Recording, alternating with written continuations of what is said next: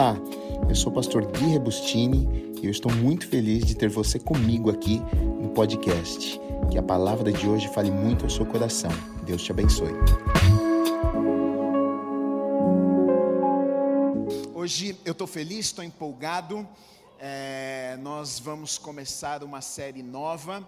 Às terças-feiras eu estava pregando a respeito dos atributos de Deus, são características do caráter de Deus, né, para que a gente possa pudesse conhecer um pouquinho melhor quem é Deus. Né? Muitas vezes a gente a gente define quem Deus é por aquilo que nós ouvimos por aí. Quem é Deus, né? E a palavra de Deus vai nos ensinar, vai nos mostrar algumas coisas a respeito de Deus, quem ele é. Então, nas últimas semanas nós falamos sobre os atributos de Deus, quem Deus é, né? Ele é um Deus todo-poderoso, ele está em todos os lugares, ele conhece todas as coisas, ele é um Deus soberano, ele é um Deus santo, ele é um Deus poderoso, ele é um Deus infinito, ele não tem começo, meio e fim. É o Deus que nós servimos, né? Eu creio que foi um tempo onde a, a revelação que nós temos de Deus aumentou um pouco mais ainda nas nossas vidas e isso é muito bom porque nos aproxima de Deus. Mas hoje, a semana passada eu encerrei, na verdade, os atributos de Deus, eles são infinitos, porque Deus é infinito, não teria como nós ficarmos aqui falando de quem Deus é, porque a gente não terminaria nunca, né, para falar de quem Deus é. Ah, então nós finalizamos semana passada a série dos atributos e hoje eu quero começar uma nova série chamada As Parábolas. Tá? É, nós vamos falar a respeito das parábolas que Jesus contou. Jesus contou algumas parábolas. É, as parábolas estão nos evangelhos de Mateus, Marcos e Lucas. Ah, João não tem parábolas e estão nestes três evangélicos que nós chamamos de sinóticos. E Jesus, na verdade, ele, ele, ele conta estas parábolas para as pessoas. E parábolas, é, talvez você diga assim, o que, que, o que, que são parábolas? O que, que é isso aí que você está falando? Né? Porque para nós que somos da igreja, muitas vezes a gente está tão familiarizado com a, a, a, linguagem, a gente ouve há tanto tempo, né? Ah, parábola, isso, aquilo, mas muitas vezes as pessoas que nunca vieram a uma igreja não sabem o que é, né? É, então eu quero falar primeiro um pouquinho do que é uma parábola, do porquê Jesus falou através de parábolas, e hoje eu quero começar com uma parábola, tá? É, não tem como, não é que não tem como, teria como, mas eu não vou fazer, porque eu acredito também que fica um pouco cansativo se eu fosse falar de todas as parábolas, são muitas parábolas, você pode ver lá nos evangelhos, ah, mais de 30 e tantas, 35, quase 40 acho que 40 parábolas. Então são, são, são muitas parábolas, né, histórias que Jesus contou. Então a gente passaria um longo tempo aqui falando sobre isso. Ah, e eu quero também deixar uma lição de casa para vocês. Então eu vou falar sobre algumas parábolas e aí as outras parábolas vocês estudem na casa de vocês e deixe Deus falar com vocês também e revelar a palavra dele ao seu coração também tá bom? Então, para nós começarmos, ah, o que é uma parábola, Gui? O que, que isso significa, né? Na verdade, parábola, ela é uma história ela é uma história que na verdade seria uma história e não história, que a gente pode dizer que é história porque não é errado também, mas uh, é uma história. O que, que você quer dizer com isso? Que não uh, foi algo que aconteceu, não foi um acontecimento, não foi um evento, né? Jesus contava histórias na verdade, ele ilustrava na verdade, ele mostrava para aquelas pessoas de forma simples, ele usava, por exemplo, objetos, ele usava usava pessoas, ele usava elementos que aquelas pessoas da época estavam acostumadas a, no cotidiano, no dia a dia delas, como plantio, como semente, como terra, como solo, né? Então Jesus fala na linguagem daquelas pessoas, uma linguagem simples, na verdade, contava histórias simples, mas para revelar, na verdade, a, coisas profundas espirituais. Jesus, por causa de cada parábola, de cada historinha simples que Jesus contava, cada historinha que ele estava ali desenhando e pintando para aquelas pessoas, para que elas conseguissem compreender, por trás daquela história ali estava uma verdade espiritual profunda, uma mensagem que Jesus estava querendo levar até o coração das pessoas. Então, na verdade, parábola é isso, né? É, é, são histórias que Jesus contava para ilustrar, na verdade, uma verdade espiritual que ele queria levar às pessoas. Agora a pergunta é: por que que Jesus ele, ele falou por parábolas? Ele não apenas falou por parábolas. Jesus, ele, ele também pregou sermões. Jesus, por exemplo, a gente tá, nós estamos estudando o Sermão do Monte aos domingos, né? Mateus lá 5 a 7, e tem muitos lugares que a gente vê que Jesus está ensinando e não usando parábolas, mas em muitos lugares também a gente vê que Jesus está usando parábolas. E por que disso? Eu quero ler com vocês em Mateus 13, de 10 a 15, só a primeira parte do versículo 15, que diz assim: então se aproximaram os discípulos e lhe perguntaram: por que lhes falas por parábolas? Os discípulos têm um questionamento. Eles falam: por que, que você está contando essas historinhas aí para gente? Aí Jesus disse: ao que respondeu: porque a vós outros é dado conhecer os mistérios do reino dos céus, mas aqueles não lhes é isso concedido. Pois ao que tem, lhes se lhe dará, e terá em abundância, mas ao que não tem, até o que tem lhe será tirado. Por isso lhes falo por parábolas, porque vendo não veem, e ouvindo não ouvem, nem entendem. De sorte que neles se cumpre a profecia de Isaías: Ouvireis com os ouvidos e de nenhum modo entendereis, vereis com os olhos e de nenhum modo percebereis, porque o coração deste povo está endurecido, de mau grado ouviram com os ouvidos e fecharam os olhos. Então, olha só, na verdade, a explicação de Jesus do porquê que ele estava falando por meio de parábolas contraria, na verdade, a a ideia que muitos de nós muitas vezes temos a respeito de parábolas, porque a gente pensa que simplesmente pelo fato de Jesus contar histórias ah, com elementos, com pessoas, com coisas que faziam parte do cotidiano das pessoas, a gente pensa que Jesus estava simplificando a linguagem, simplificando uma verdade de uma forma que as pessoas pudessem compreender, que todas as pessoas pudessem compreender aquilo que ele estava falando. Mas quando os discípulos perguntam para Jesus, por que é que ele falava por meio de parábolas, ele contraria isso aqui. Ele não fala que, olha, eu falo por meio de parábolas que é para que todas as pessoas consigam compreender o que eu estou tentando ensinar. Jesus não diz isso. Jesus, na verdade, ele fala o contrário. Ele fala, olha, é, para vocês, para vocês discípulos, para vocês que me seguem, para vocês que estão perto de mim, para vocês, sim, na verdade, vocês vão receber revelação, vocês vão ter entendimento daquilo que eu estou comunicando, daquilo que eu estou falando com vocês, mas esse entendimento não é para todos. Tem pessoas que vão ouvir e não vão entender nada do que eu estou falando. E Jesus ele vai dar um motivo, ele vai falar o porquê, olha, de sorte que nele se cumpre ah, no versículo 15, porque o coração deste povo está endurecido, de mau grado ouviram com os ouvidos e fecharam os olhos. Então tem uma turma aqui, tem pessoas que Jesus está dizendo que não entenderiam as parábolas porque o coração daquelas pessoas pessoas estavam endurecidas. Na verdade, eu penso que é um jeito que Jesus ah, ele, ele, ele traz até para valorizar a sua palavra,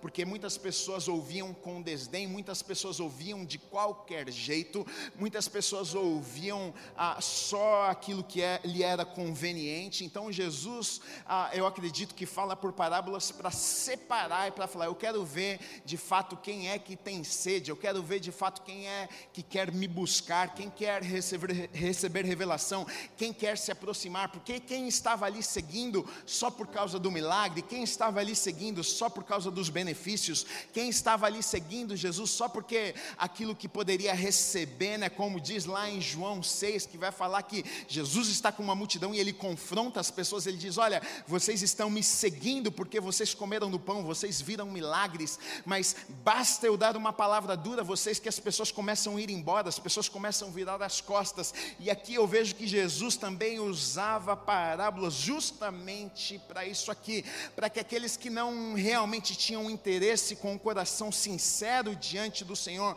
para receber aquilo que ele estava transmitindo, para receber aquilo que o Pai tinha para a vida deles, eles não entendiam era nada, eles estavam ali e não recebiam aquilo que o Senhor tinha, mas aqueles que tinham um coração sincero, aqueles que estavam sedentos, aqueles que estavam ali realmente querendo aprender do Senhor, estes sim tinham os olhos abertos, estes sim conseguiam ter um entendimento e receber a revelação que Jesus trazia através das parábolas. Então, eu quero começar hoje com vocês falando a respeito de uma parábola e eu vou começar e eu vou começar ao contrário. Eu vou começar ah, do final para o começo não vou colocar em ordem as parábolas, eu poderia começar né, nos evangelhos lá, as primeiras parábolas, nos primeiros capítulos e indo até o final, uh, mas eu senti de compartilhar na primeira semana, já lá as últimas parábolas, o que eu estou fazendo é tentando uh, pegar as parábolas e juntar algumas parábolas, porque ah, tem parábolas que são repetidas, elas se repetem nos evangelhos, e tem parábolas também que falam a respeito da mesma coisa. O tema é, é, é o mesmo, só que em diferentes lugares nos evangelhos. Então, eu estou tentando fazer uns grupinhos para que a gente possa falar de algumas parábolas e, e não ficar cansativo e falar de diversos assuntos. Então, hoje eu quero começar falando da parábola do servo bom e do servo mau dois servos. Essa parábola é contada lá em Mateus, no capítulo 24, dos versículos 45 até o 51, que daqui a pouquinho eu vou ler com vocês. Qual que é o contexto disso aqui, Gui? Só para a gente conseguir, quando nós lermos a parábola, para que a gente possa compreender o que está acontecendo, porque é que Jesus estava falando aquilo ali com aquelas pessoas. Tá? O contexto, na verdade, de Mateus 24 e 25 também, a gente tem ali, nós temos no, no, no, no capítulo 24 de Mateus um, um sermão conhecido, né? um sermão escatológico, um sermão profético a respeito do final dos tempos, né? A gente tem ali Jesus anunciando a sua segunda vinda, as coisas que iriam acontecer, né? O, o, o discurso de Jesus aos discípulos conta ali a partir do versículo 5, ah, no Monte das Oliveiras, ele começa a falar ah, do tempo futuro, do que iria acontecer, da tribulação, ah, dos dias difíceis que nós iríamos é, viver, da segunda vinda, né? A, a ordem ali está assim, a, a destruição do templo, depois o princípio das dores, a grande tribulação, a vinda do Filho do Homem, né, a segunda vinda.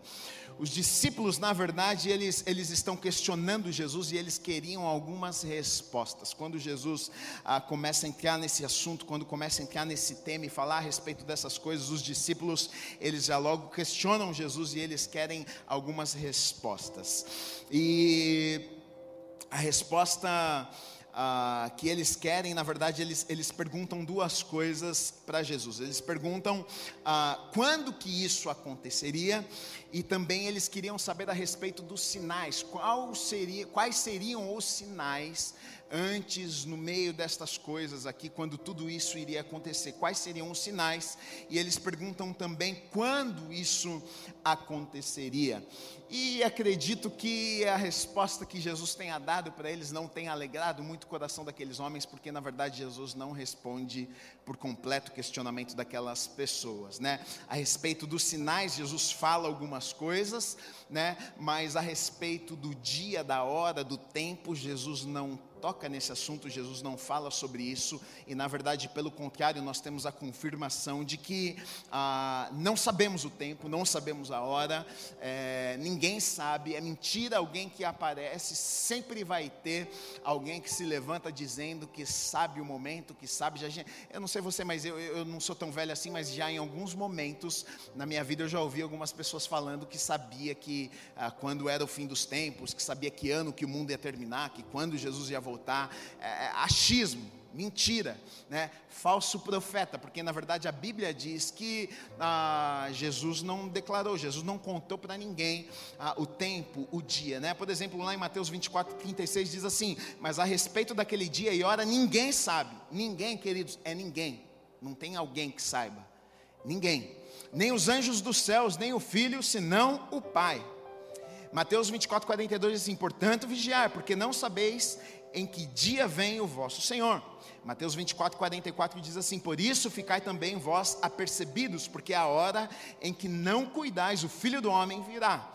Mateus 24, 50 diz assim: Virá o Senhor daquele servo em dia em que não o espera, em hora que não sabe. Mateus 25, 13 diz assim: Vigiai, pois, porque não sabeis o dia e nem a hora. Então você quer saber de uma coisa? Ninguém sabe o dia e nem a hora. E na verdade a parábola do servo bom e do servo mau fala muito a respeito disso aqui. Fala a respeito do dia, fala a respeito da volta, fala a respeito é, dessa espera enquanto Jesus não volta. Agora Jesus ele não fala o tempo, mas ele faz, ele fala algo para os discípulos. Olha o que ele diz em Mateus 24, 6, ele diz assim: não tenham medo. É isso que ele fala ele não precisa. O consolo de Jesus aqui para eles é o seguinte: olha, eu não, eu, nós não sabemos a hora, vocês não vão ficar sabendo da hora, mas uma coisa vocês precisam saber: não precisam ficar com medo, está tudo certo. Então, a, qual na verdade é a mensagem principal desse discurso? De Jesus. Eu coloquei assim: ao invés de responder a pergunta sobre a hora do seu retorno, ele conta algumas parábolas para ensinar o que as pessoas precisavam saber e não o que elas queriam saber. Aqui existe uma diferença muito grande. Nem sempre Deus vai falar conosco aquilo que nós queremos, mas sempre aquilo que nós precisamos. E foi exatamente o que Jesus fez com aquelas pessoas ali. A mensagem de Jesus aqui trata-se de uma exortação, na verdade, extensa aos discípulos, porque ah, esse, esse encontro aqui que eu estou falando com vocês foi só ali com os discípulos, né? A multidão já havia ah, se espalhado e, e, e mais, os mais próximos estavam ali junto com Jesus, e aí Jesus está ali exortando e incentivando-os a permanecerem, na verdade, fiéis até a sua volta, mesmo não sabendo o dia, mesmo não sabendo a hora, a exortação de Jesus através destas parábolas, na verdade, que são, ah, tem mais do que três parábolas, porém, ah, nestes capítulos 24 e 25, ah, as maiores parábolas são três, que são das dez virgens, que, que é do, do dos talentos e do servo bom e do servo mau. E na verdade estas três parábolas elas conversam entre si. Na verdade elas se completam. Elas não são isoladas. Na verdade eu não sei se você sabe disso, mas a Bíblia ela não, não, não a Bíblia no original ela não é como é a nossa Bíblia nos dias de hoje. Nós temos a nossa Bíblia é dividida por capítulos, versículos, pontos, vírgulas. A Bíblia no original não é assim. Ela não é separada assim. Então na verdade muitas vezes quando a gente pensa que terminou um capítulo está se iniciando uma nova história. Na verdade, no original é a mesma história que está sendo contada. Uma parábola termina, está começando outra. Para nós terminou uma, começou outra, mas na verdade no original muitas vezes está emendando. A história que Jesus está contando é uma seguida da outra e tentando trazer uma verdade através de mais do que uma história, mas através de uma, duas, três histórias que ele contou ali. E é isso que acontece nestas três parábolas. Eu não vou ah, provavelmente falar destas três parábolas, ah, talvez fale mais uma destas três aqui, porque essas parábolas vão falar a respeito de fidelidade. Esse é o tema ah, destas parábolas aqui, fidelidade. Então hoje eu quero falar com vocês a respeito da parábola aqui. Introdução demorada, né, gente? Ah, desse jeito vou terminar 10 horas da noite o culto. Calma, eu vou correr. parábola do bom servo e do mal. Vamos ler, vamos ler o texto da parábola, Jesus, senão a gente não começa. Mateus 24, de 45 a 51 diz assim: Quem é, pois, o servo fiel e prudente, a quem o Senhor confiou os seus conservos para dar-lhes o sustento a seu tempo? Bem-aventurado aquele servo a quem seu Senhor, quando vier achar fazendo assim, em verdade vos digo que lhe confiará todos os seus bens.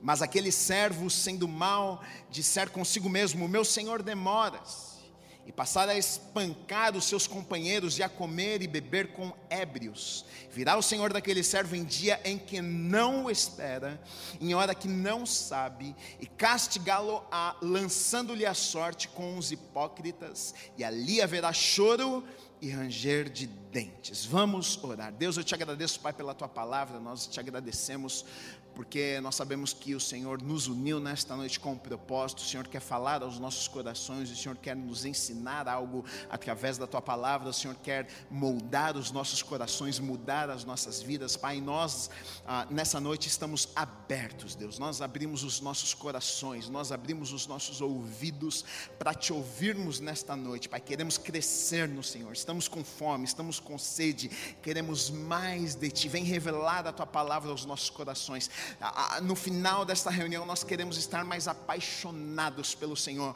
nós queremos estar com os nossos corações mais abrasados pelo Senhor, amando mais o Senhor, Pai. Esse é o desejo dos nossos corações, Pai. Fala conosco, fala com cada um que está nos assistindo, fala com cada um que está neste lugar nesta noite. Eu te peço em nome do Senhor Jesus Cristo. Amém, amém e amém. Olha só, uma, uma das formas que ah, as pessoas erram na interpretação de, das parábolas é tentar encontrar nas parábolas inúmeras lições. Eu, quando fui estudar um pouco a respeito das parábolas, e sempre quando eu vou estudar a respeito de um assunto, eu pego a Bíblia e começo a estudar, e aí é, eu, eu, pego uma, outros materiais também, pego livros, tem alguns teólogos que eu gosto de ler. Ah, sempre leio mais do que um, porque eu não gosto apenas de ter uma visão a respeito de um assunto. Eu leio dois, três, quatro para se complementar um o outro, e, e todos falaram a mesma coisa: que ao longo do tempo eles perceberam que erros, grandes erros, acontecem na verdade porque as pessoas querem tirar inúmeras, ah, inúmeras lições nas parábolas, enquanto na verdade, na maioria das parábolas, a mensagem é uma só. Jesus ele, ele pinta toda uma história, ele conta toda uma história, mas existiu uma verdade que Jesus estava querendo transmitir através daquela história toda. Eu então não quero a, a, a, a mensagem aqui, a, o ponto, o alvo aqui é um só, né? Mas Jesus contou uma história e essa história eu acredito que tem algumas coisas que pode nos abençoar, sabe por quê? Jesus, ele, Jesus nessa história do servo bom e do servo mau, ele vai, ele vai, ele vai descrever um pouquinho de quem são essas pessoas, qual o comportamento delas. Então ele vai falar um pouquinho do servo mau, ele vai falar um pouquinho do servo bom. A mensagem principal não está aqui, porque a mensagem principal é a respeito da fidelidade. É de quando ele vai voltar, quem for fiel, quem estiver pronto esperando a sua volta. A mensagem é essa aqui e nós vamos falar isso aqui mais para frente. Mas ele fala a respeito do servo que é mau e ele fala a respeito do servo que é bom. E eu acho bom nós falarmos um pouquinho sobre isso aqui, até porque ah, muitas vezes quando nós falamos disso aqui, a gente pode se encontrar no personagem a gente pode olhar e a gente pode até pensar que, ah, puxa, eu acho que eu sou um bom cristão, eu estou vindo na igreja, eu, eu, eu, eu sou um bacana, eu estou crente, eu estou assistindo os cultos, Gui, olha, eu estou vendo todos os cultos online e a gente pensa que nós, que nós estamos sendo bons servos e a gente pensa que a gente está sendo a, a, da turma do bem, mas na verdade, quando a gente começa a olhar a definição, quando a gente começa a olhar para o que Jesus falou aqui, definindo quem é um servo bom, quem é um servo mau. E muitas vezes a gente até se assusta e diz: Meu Deus, eu achei que era bom e talvez eu não seja tão bom assim, porque eu estou até me parecendo com esse servo que é mau. Então eu quero olhar um pouquinho estes dois homens aqui antes de nós falarmos no foco da mensagem. Tá? É... A forma, mais, a forma mais fácil de entendermos quem é o servo fiel, até porque a, a, o texto vai falar um pouquinho mais do infiel do que o fiel, é, primeiro nós olhamos, primeiro a gente olhar para o infiel. Qual era o comportamento do infiel? O que é que ele fazia? E aí depois a gente vai olhar do, do fiel e a gente vai ver que a gente tem um pouco mais de clareza. Então olha só, a primeira coisa que o texto vai nos dizer a respeito do servo infiel, está lá no versículo 48. Ele faz uma declaração, ele diz o seguinte: Olha, o meu Senhor demora-se. Meu Senhor, demora-se. E quando a gente fala, meu Senhor, demora-se, a gente está falando a respeito de tempo. Aqui ele está falando sobre tempo. Ele está dizendo, basicamente, é, eu, eu, eu não sei quando o meu Senhor volta. Na verdade, nem sei se volta. Através das atitudes dele, a gente vê que ah, talvez nem fé para acreditar que voltaria ele tinha, mas ele diz, primeira coisa que ele diz, ele, ele diz: Olha, meu Senhor, ele vai demorar, vai levar tempo, e como eu não sei qual é esse tempo, esse tempo ele pode ser um ano, esse tempo pode ser cinco anos, esse tempo pode ser dez anos, esse tempo pode ser vinte anos, esse tempo pode demorar muito tempo. E se tem uma coisa que o ser humano não gosta, é de esperar. Eu não sei vocês, mas eu, eu, eu sou um cara que eu sou, eu gosto das coisas para ontem. Quando eu me dá na telha de fazer alguma coisa, eu quero fazer hoje, eu quero fazer agora. É, me dá vontade de, sei lá, vou no mercado, eu, eu quero ir agora, eu quero pôr uma roupa, eu quero entrar no carro, eu quero ir agora. Eu sou assim, nós somos, o ser humano no geral, nós somos imediatistas. E esse homem aqui, ele está dizendo: olha, vai demorar demais, eu não sei quando é que ele vem, e se demorar muito, como é que eu vou fazer? Então, na verdade, aqui nós temos algo que, na verdade, vai revelar o infiel, o, o, algo que na verdade o infiel ele, ele tem um problema com isso aqui. O infiel, na verdade, ele, ele tem uma dificuldade para lidar com o tempo. Eu coloquei assim: o infiel só consegue se esconder atrás de sua máscara quando ele sabe a data da sua promoção. Quando ele tem uma data, ele faz de tudo para segurar as pontas até o dia da sua promoção chegar. Então, se Jesus tivesse dito, se o mestre, na verdade, ali tivesse, tivesse dito: Olha, eu vou voltar daqui um ano, podia ser até difícil para ele segurar um ano, mas ele, ele, ele, ele até seguraria, talvez, porque ah, ele sabe que depois de um ano a sua promoção chegaria, ele sabe que depois de um ano ele seria abençoado, ele sabe que depois de um ano coisas boas aconteceriam com a vida dele, mas pelo fato fato de não saber, ele não consegue se manter fiel, e na verdade, essa aqui é uma característica de pessoas infiéis. Pessoas infiéis não sabem esperar o tempo, pessoas infiéis têm problema e dificuldade com o tempo. Você quer descobrir, você quer tirar um infiel de dentro de uma caixa, é só colocar essa pessoa para esperar. Se você não fizer na hora que ela quiser, se Deus não fizer, fizer na hora que ela quiser, se você não promover a vida dela na hora que ela quiser, se Deus não abençoar na hora, na hora que ela quiser, se Deus não promover na hora que ela quiser, na hora que ela achou, na hora que ela esperava, você vai ver que essa pessoa, que a princípio parecia extremamente fiel, vai pular da caixinha e vai se mostrar uma pessoa infiel, porque o tempo revela quem é fiel e quem é infiel, porque aquele que é fiel, ele ele não está, aquilo que motiva, aquilo que o motiva, na verdade, não é o quanto de tempo ele vai esperar, aquilo que o motiva, na verdade, não é a promoção, aquilo que o motiva não é simplesmente o fato do mestre vai vir um dia e vai me promover e vai me abençoar, o que o motiva a permanecer, o que o motiva a fazer aquilo que ele tem que fazer todos os dias não é a promoção, mas ele entende que ele faz porque ele ama, ele entende que ele faz porque ele é servo, ele entende que ele faz, na verdade, porque ele está servindo alguém, e este alguém é o Deus Todo-Poderoso. Ele não está conectado com as coisas, ele não faz simplesmente para receber um prêmio, mas o infiel não, o infiel. Essa conexão com o tempo é muito forte, ele não consegue esperar. Eu já vi pessoas ah, muito boas, já vi pessoas extremamente talentosas, já vi pessoas, já vi pessoas ungidas por Deus, já vi pessoas ah, que sabe, sabe aquele tipo de gente que você olha e você fala assim, tem tudo para dar certo?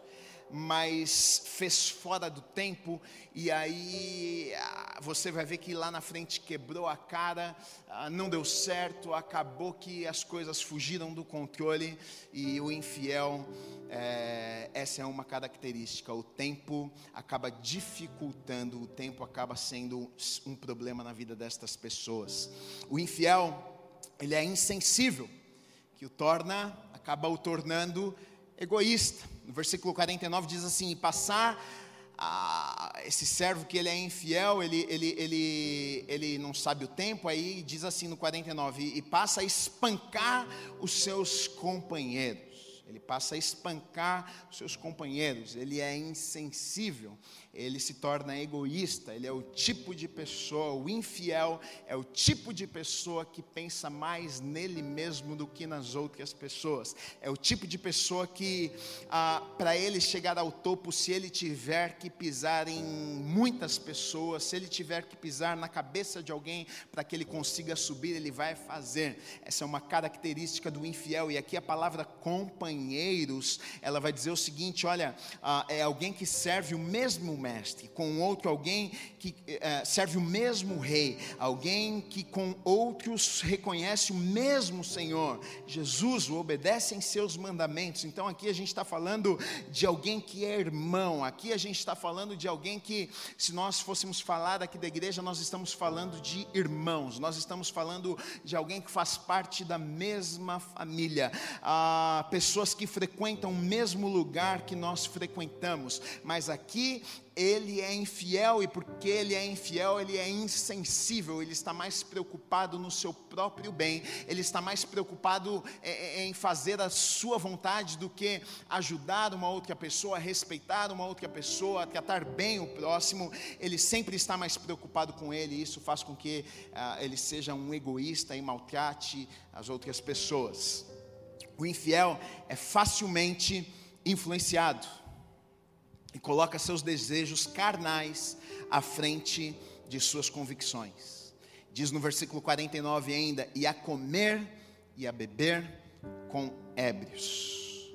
Então, olha só, aqui nós temos a perfeita fotografia de alguém que vive por sentimentos, de alguém que não vive por fé, de alguém que vive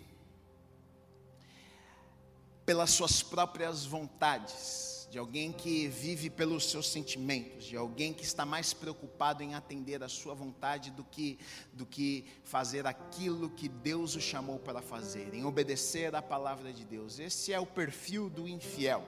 O infiel é aquele que não consegue ah, negar a si mesmo. O infiel é aquele que não consegue dizer não para suas vontades se for contrariar aquilo que Deus fala para mim. Se for contrariar a vontade de Deus na minha vida, o infiel ele não consegue, ele até gosta de Deus, ele até gosta de vir na igreja, ele até gosta desse negócio, ele gosta do movimento, ele ouve a palavra e a palavra enche o coração dele de paz, ele gosta de tudo isso, ele gosta das pessoas da igreja, mas ele, o infiel, uma característica do infiel é que ele não consegue, ele não consegue negar as suas vontades, ele não consegue deixar as suas vontades de lado para atender para fazer, para realizar aquilo que Deus tem para a vida dele. Ele vive por sentimentos, ele vive por desejos, ele vive por vontade própria, ele não vive por convicções. E aqui, queridos, é uma luta que eu e você nós vamos ter enquanto nós vivermos nesta terra, porque a nossa natureza ela é pecaminosa, o homem, a mulher, nós sempre vamos desejar aquilo que é mal. Na verdade, a gente sempre vai ter vontade de em alguma área das nossas vidas, nem todos sofrem na mesma área, mas em alguma área das nossas vidas vidas nós vamos ter o desejo, algumas vezes, de fazer algo que seja contra a vontade de Deus, que vá contra a palavra e os princípios da palavra de Deus, mas é uma escolha que nós precisamos fazer. O infiel, ele sempre vai escolher, o infiel vai escolher seguir os desejos, ele vai escolher seguir as vontades, e aqui é exatamente isso que o infiel ele faz. Ele começa a beber com outras pessoas, com os ébrios, ele começa a comer, ele não está nem aí para a torcida, ele não está nem aí se volta, se não volta, ele nem sabe se volta, ele, ah, vai demorar demais, enquanto não demora, eu vou ficar fazendo aqui o que me der na telha, o que me der vontade. Quantos já não pensaram nisso aí? Pelo menos eu vou assumir o meu pecado, que eu, eu nasci na igreja aí, e, e eu confesso que quando eu era mais novo, eu pensava exatamente isso. Eu pensava assim na minha adolescência, ah, eu vou dar umas pecadinhas, mas Jesus não vai voltar agora tão rápido, né? E aí depois eu conserto e aí eu vou para o céu. Talvez fosse a mentalidade desse cara aqui. Talvez fosse a mentalidade desse cara aqui. Ah, eu vou viver e aí vai dar tempo de eu uma hora acertar as coisas, administrar direito, fazer aquilo que ah, o mestre mandou fazer e aí eu consigo resolver o problema. Agora, a verdade, queridos, é que para o infiel existe consequências. Mateus 24, no versículo 50 e 51 diz assim: Virá o Senhor, porque não se engane, virá o Senhor. A palavra de Deus não passa um A, não passa um tio, tudo que, tá, tudo que está escrito vai acontecer. Virá o Senhor daquele servo em dia em que não o espera, e em hora que não sabe, e castigá-lo-á, lançando-lhe a sorte com os hipócritas. Ali haverá choro e ranger de dentes. Então, olha só o que está dizendo: vai ser pego de surpresa está achando que nada vai acontecer, está achando que pode fazer o que quer, está achando que pode viver a vida da maneira que quer, atendendo os desejos, fazendo a sua própria vontade, não tem problema nenhum, está tudo certo, está cheio de gente pensando exatamente assim, não, está tudo certo, eu posso fazer o que eu quero, está tudo ok. Tem algumas pessoas que até estão interpretando de forma errada, a, a, errada, vou falar de novo errada, a Bíblia, porque pensam que, ah, ah, não, eu sou salvo por meio da fé, mas deixa eu dizer uma coisa, a Bíblia também diz que a fé sem obras, ela é morta, então quer dizer o seguinte, então quer dizer que se eu creio, eu faço alguma coisa, se eu não faço nada, significa que eu não creio, é só da boca para fora, está cheio de gente falando que crê, mas na verdade não crê coisa nenhuma, porque as obras não acompanham aquilo que ela fala. Quem crê, quem diz que crê e realmente crê, de fato as obras vão acompanhar aquela pessoa que falou que crê. Se não tem obra nenhuma é porque não crê, é só da boca para fora. Agora, vai dizer que será castigado, e o castigo aqui fala que é um inferno. Quando fala choro e ranger de dentes, fala que vai ser lançado num lugar com os hipócritas. O mestre aqui, o texto, Jesus está falando a respeito do inferno.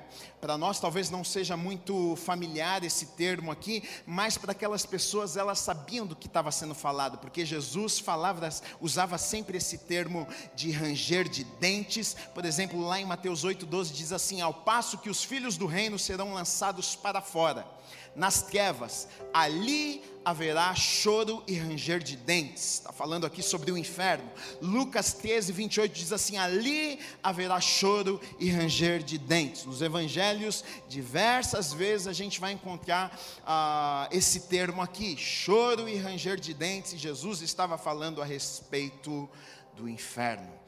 A postura do servo mau em relação ao retorno de seu mestre nos mostra também a sua descrença e falta de fé mostra que talvez ele nem acreditasse, talvez ele, ah, será que esse negócio é verdade? Porque, porque se de fato ele acreditasse, se com todo o coração ele acreditasse, não, ele vai voltar, olha, ele vai voltar, e quando ele voltar, vai ter acerto de contas e a coisa vai ser brava. Ele falou assim que vai ter choro, vai ter ranger de dentes, se aquele homem cresce nisso de verdade, talvez as escolhas, as atitudes dele seriam diferentes, mas talvez a falta de fé, ah, nem sei se isso vai acontecer, o levou a tomar decisões na sua vida que, no final das contas, ele acabou pagando um alto preço. Muitas vezes as pessoas não conseguem acreditar. Muitas vezes as pessoas questionam a palavra de Deus.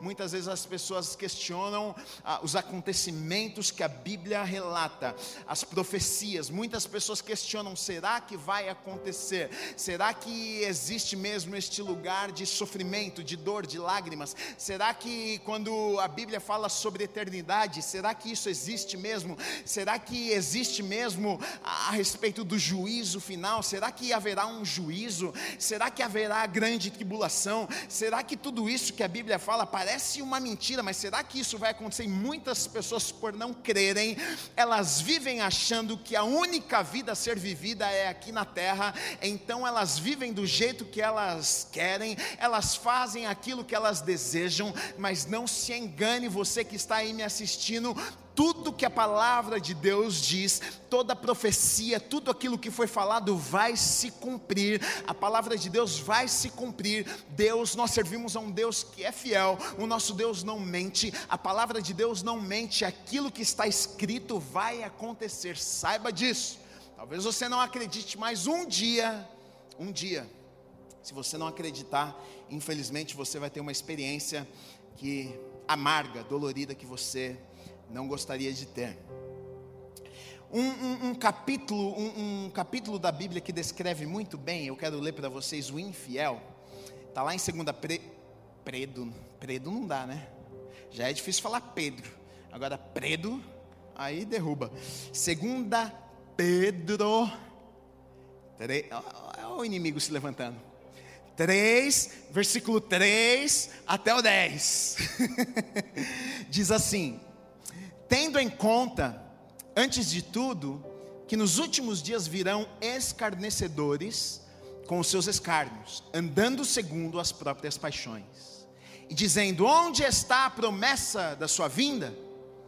Porque desde que os pais dormiram, todas as coisas permanecem como desde o princípio da criação, porque deliberadamente esquecem que de longo tempo houve céus, bem como terra a qual surgiu da água e através da água pela palavra de Deus, pela qual veio a perecer o mundo daquele tempo, afogado em água.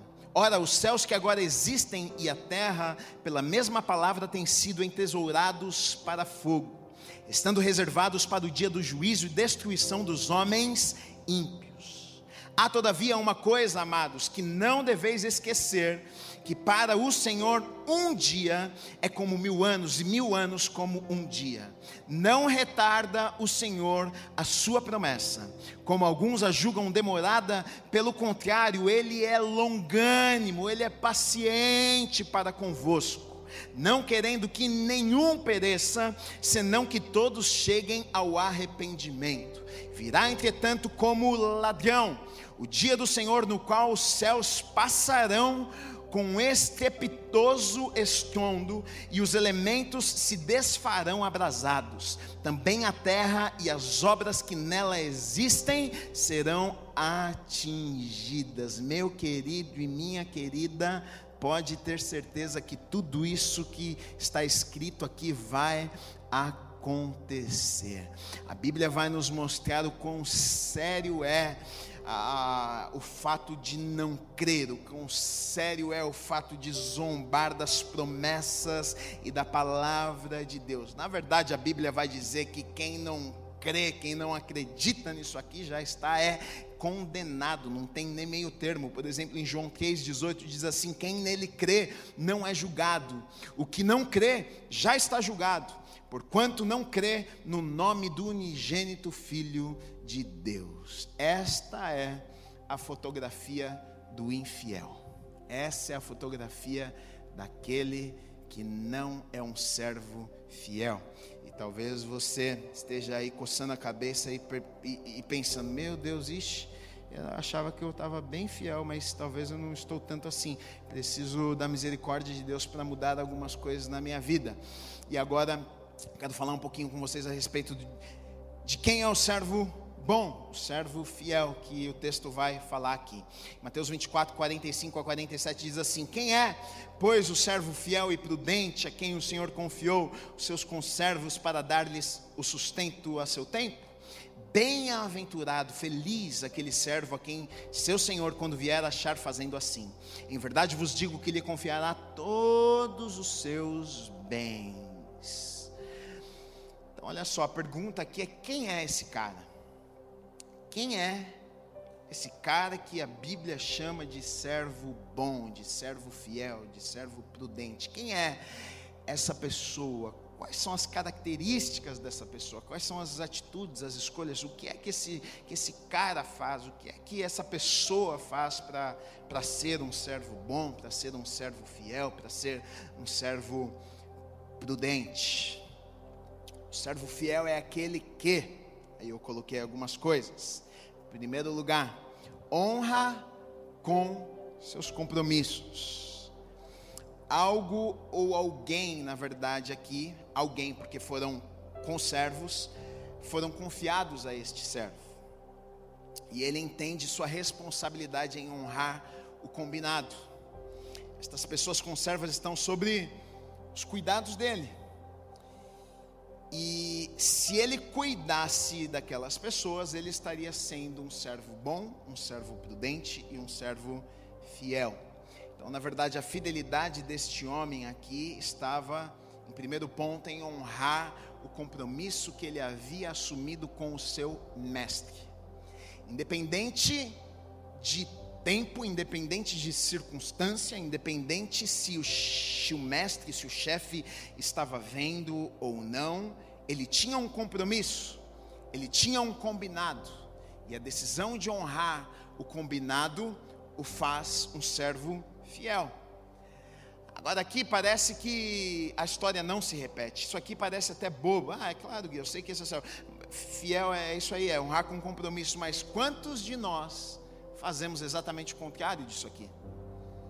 Quantas vezes o seu comportamento não muda quando você está diante dos olhos do teu chefe, quando você não está diante dos olhos do teu chefe?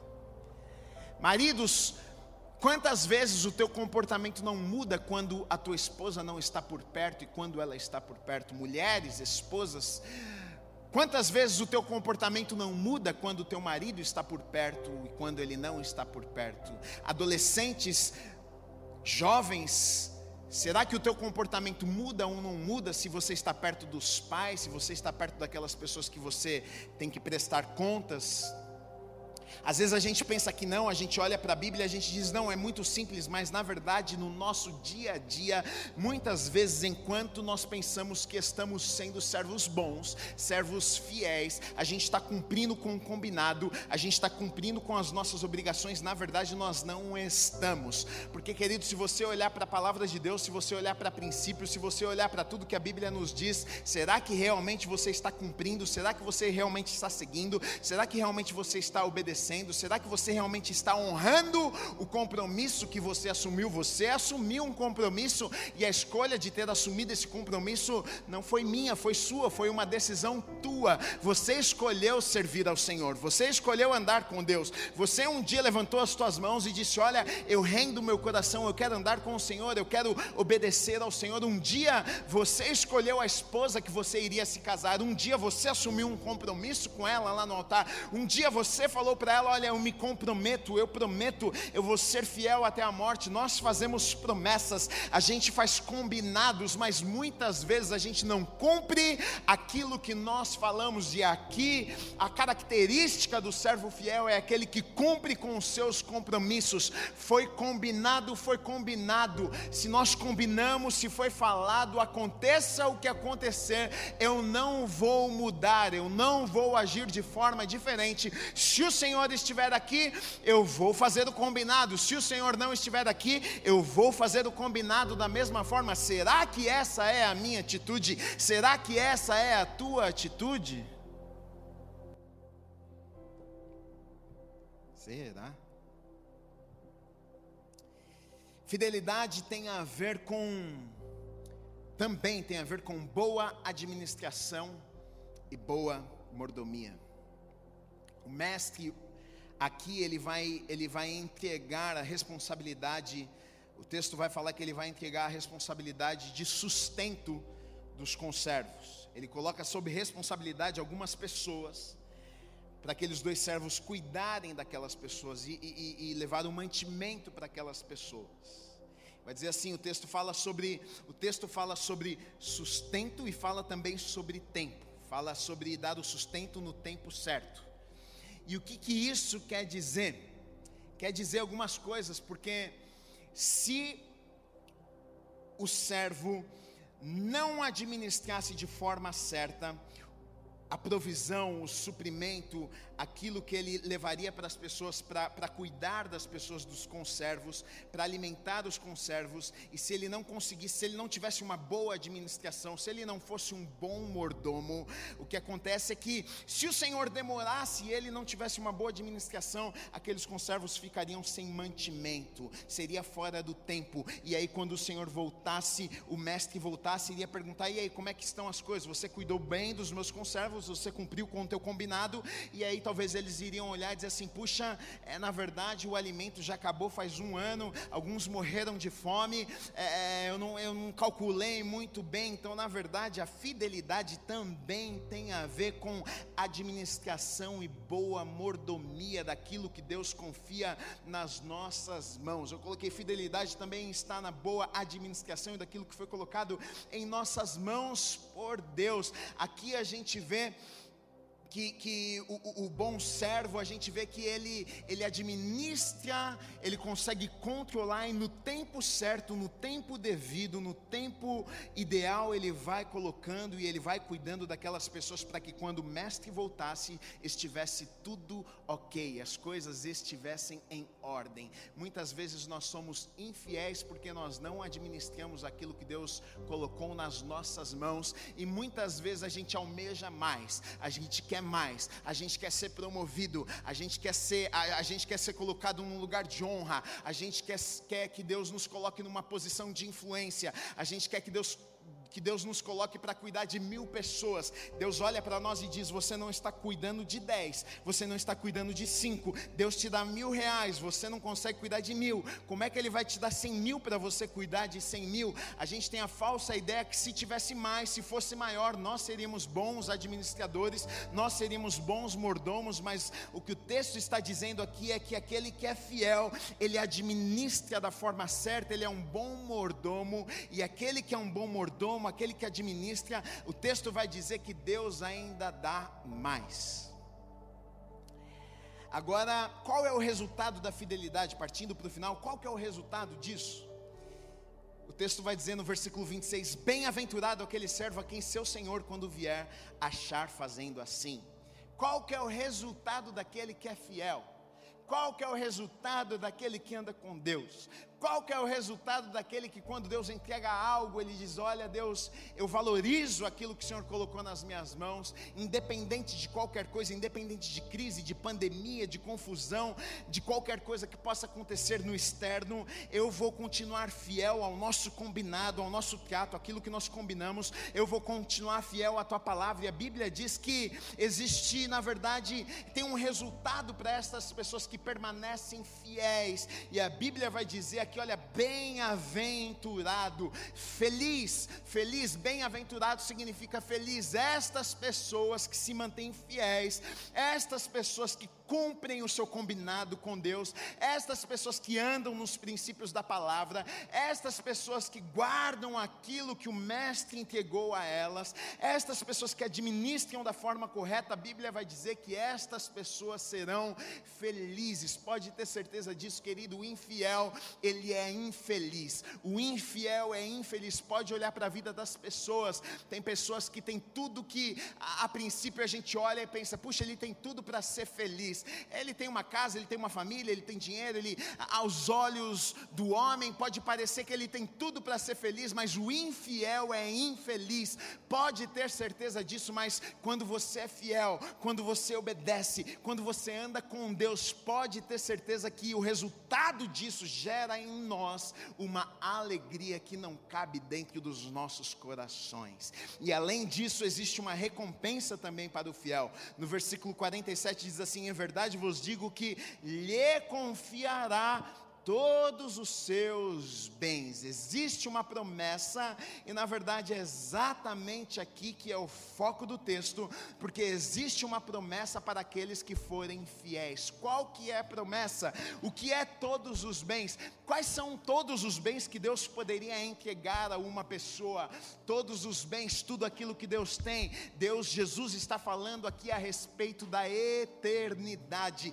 Então aqui Jesus está falando, olha, aquele que se guardar aquele que for fiel, o, o, o presente que ele vai receber, ele vai receber, na verdade, tudo que Deus tem. O que é que que é que é que tudo Deus tem? A eternidade. Eu e você passaremos na eternidade com Deus. Você pode estar vivendo aqui nessa vida, você pode sofrer, você pode passar por dificuldade, mas fica tranquilo, a vida passa bem rapidinho. Eu já estou cheio de cabelo branco, meus cabelos estão começando até a cair. Meu pai, daqui a pouquinho faz 60 anos, eu estava falando com ele esses dias, ele falou: Nossa, como o tempo passa rápido. Eu lembro que eu, eu lembro do dia que você nasceu, eu lembro da tua carinha quando você nasceu. Ele falou: lembro do teu chorinho quando você saiu lá. E ele falou: Eu estou fazendo 60 anos, a vida é rápida. A vida, na verdade, é um sopro, é como uma fumaça. Mas aquele que se mantém fiel, na verdade, vai receber presentes de Deus, o melhor de Deus. E qual é o melhor de Deus? Nós passaremos por toda a eternidade com o nosso Pai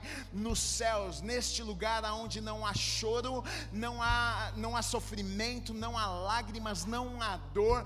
Esta é a promessa de Deus para as nossas vidas. Então, na verdade, a mensagem aqui do servo bom e do servo mau que Jesus estava tentando falar com aquelas pessoas é: olha, a respeito de fidelidade, a respeito de fidelidade, aquele que se guardar, aquele que se mantiver fiel, quando o Senhor voltar, este será promovido, este será levado, este receberá algo de Deus, este estará por toda eternidade com o Senhor, o maior presente que nós poderíamos receber é passarmos a eternidade com o nosso Deus. E o pior, a pior coisa que alguém poderia receber é ser lançado no inferno por toda a eternidade. É uma escolha que nós podemos fazer todos os dias. Ou eu posso ser fiel ou eu posso ser infiel.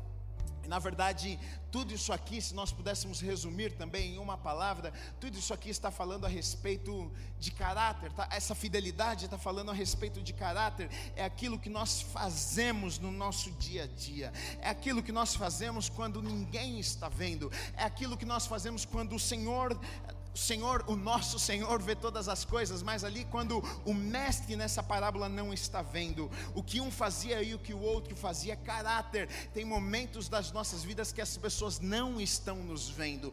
Tem momentos das nossas vidas que a esposa não está me vendo. Tem momentos da vida que o marido não está te vendo. Tem momento que os amigos não estão te vendo. Tem momentos que você não está na igreja e as pessoas da igreja estão te vendo. E muitas vezes as pessoas se enganam pensando achando que elas podem fazer alguma coisa e esconder aquilo que elas estão fazendo de Deus. Caráter, ela é uma pessoa aqui e outra pessoa fora, mas a Bíblia vai dizer que não, os olhos do Senhor estão em todos os lugares, Ele sabe de todas as coisas e um dia vai ter acerto de contas. Então, por isso, eu e você, nós precisamos estar alertas, eu e você precisamos nos manter fiéis, eu e você, eu e você precisamos estar prontos, porque certamente Ele ele virá, e se ele voltar, se eu e você nós nos encontrarmos fiéis e prontos, nós vamos para este lugar maravilhoso chamado céu e vamos passar toda a eternidade com o Rei dos Reis e com o Senhor dos Senhores. Fidelidade, fidelidade, fidelidade. Guarda o teu coração, guarda o teu coração, independente da circunstância, independente do que está acontecendo, sabe? Não, não corte o caminho, não pense que, ah, não, mas é porque está me faltando um dinheirinho. Não faça algo errado porque você precisa de dinheiro. Deus é o Deus do ouro e da prata, Ele vai trazer provisão, Ele vai te abençoar. Fique tranquilo, guarde o teu coração, seja fiel, e você vai viver o sobrenatural de Deus nessa terra. E o dia que Ele voltar, você vai ir junto com Ele e junto comigo, e todos nós vamos estar juntos adorando a Ele no céu por toda a eternidade.